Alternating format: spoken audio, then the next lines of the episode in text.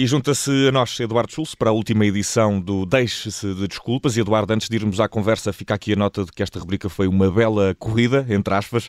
Eduardo, nas despedidas, vamos fazer um balanço de, de, deste último quase, ou mais até, de ano e meio. Olá Vicente, muito boa tarde. É verdade, hoje é a nossa última rubrica do Deixe Desculpas, é, é, de facto a nossa despedida e confesso que, que fica aqui um certo, uma certa tristeza no Uma ar. lágrima no canto do olho.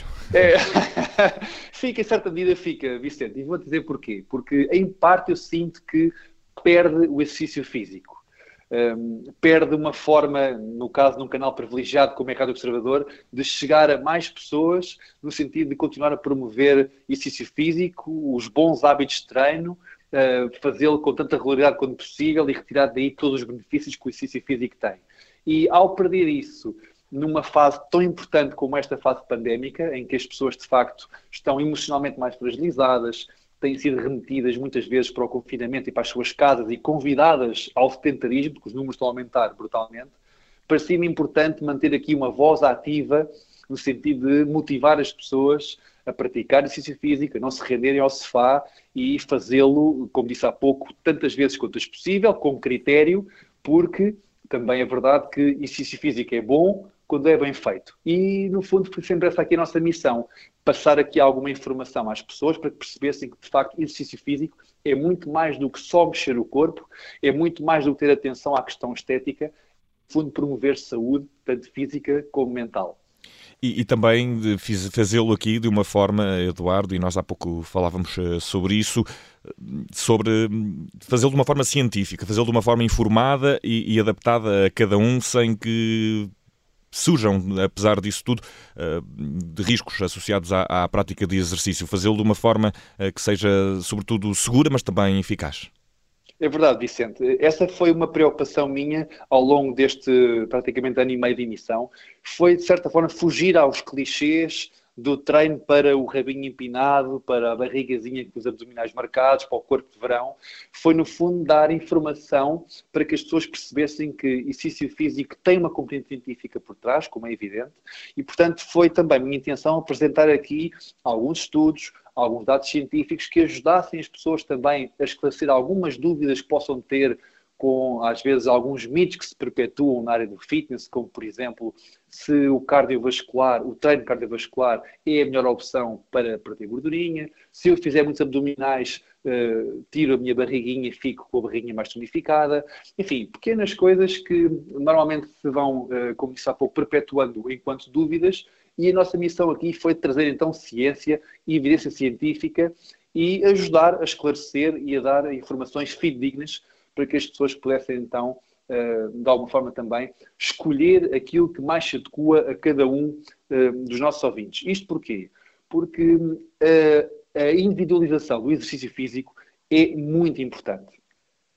Eu percebo que, que às vezes se negligencia, aliás, Isto não porque percebo... cada pessoa é uma pessoa e cada corpo é um corpo, Eduardo.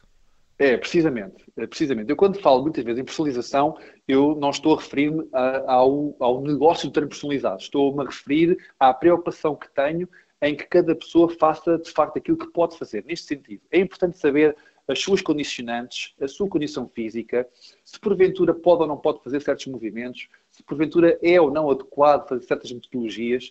E foi um pouco isso que eu tentei trazer aqui para o nosso programa, para que as pessoas se esclarecessem e que escolhessem de facto aquilo que poderá ser melhor uh, fazerem nas suas, nas suas rotinas de treino. E, portanto, uh, falámos aqui de muita coisa, por isso me foi, uh, foi de alguma forma uma preocupação minha falar de exercício físico em vários espectros, nomeadamente do exercício físico clínico. Falámos muitas vezes aqui sobre treino específico, por exemplo, para doentes oncológicos. Falámos de exercício físico, por exemplo, para pessoas com doenças degenerativas, como o caso do Alzheimer, como o caso do Parkinson. Demos aqui estratégias para, para pessoas que tenham, por exemplo, osteoporose.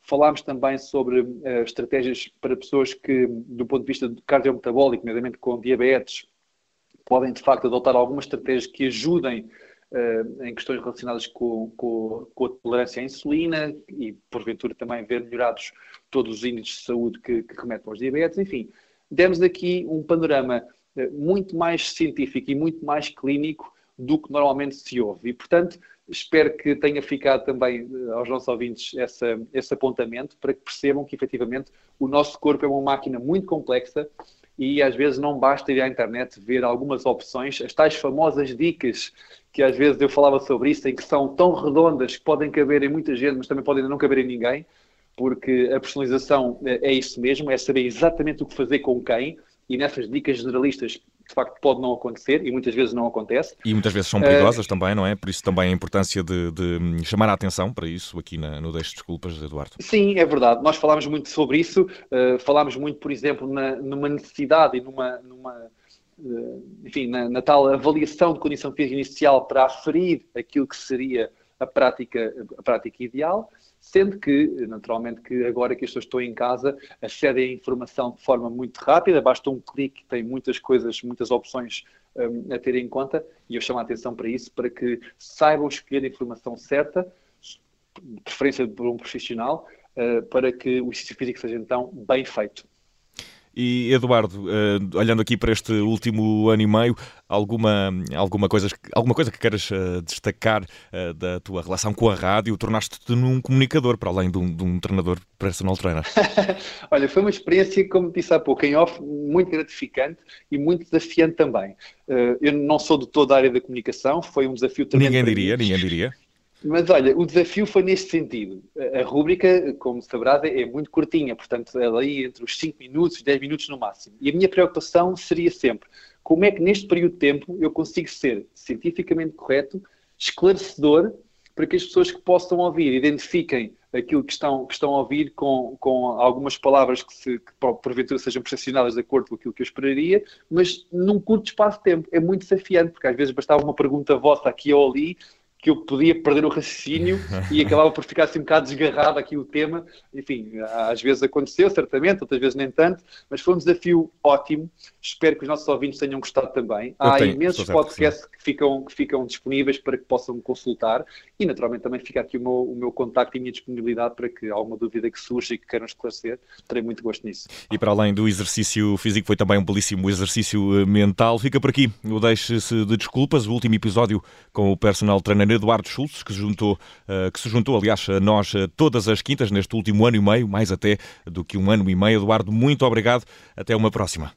Obrigado também, Vicente. Um grande abraço a todos. À Rádio Observador, à pessoa do Ricardo Conceição que me fez o convite e que aceitei de bom grado, a ti, Vicente, ao João também e à Ana Filipa que nos acompanhou em tantas sessões e que tanto me ajudou na fase inicial. Um obrigado especial para ela também. E, enfim, até breve e até lá, bons treinos. Até breve e bons treinos, Eduardo. Até à próxima. Um abraço.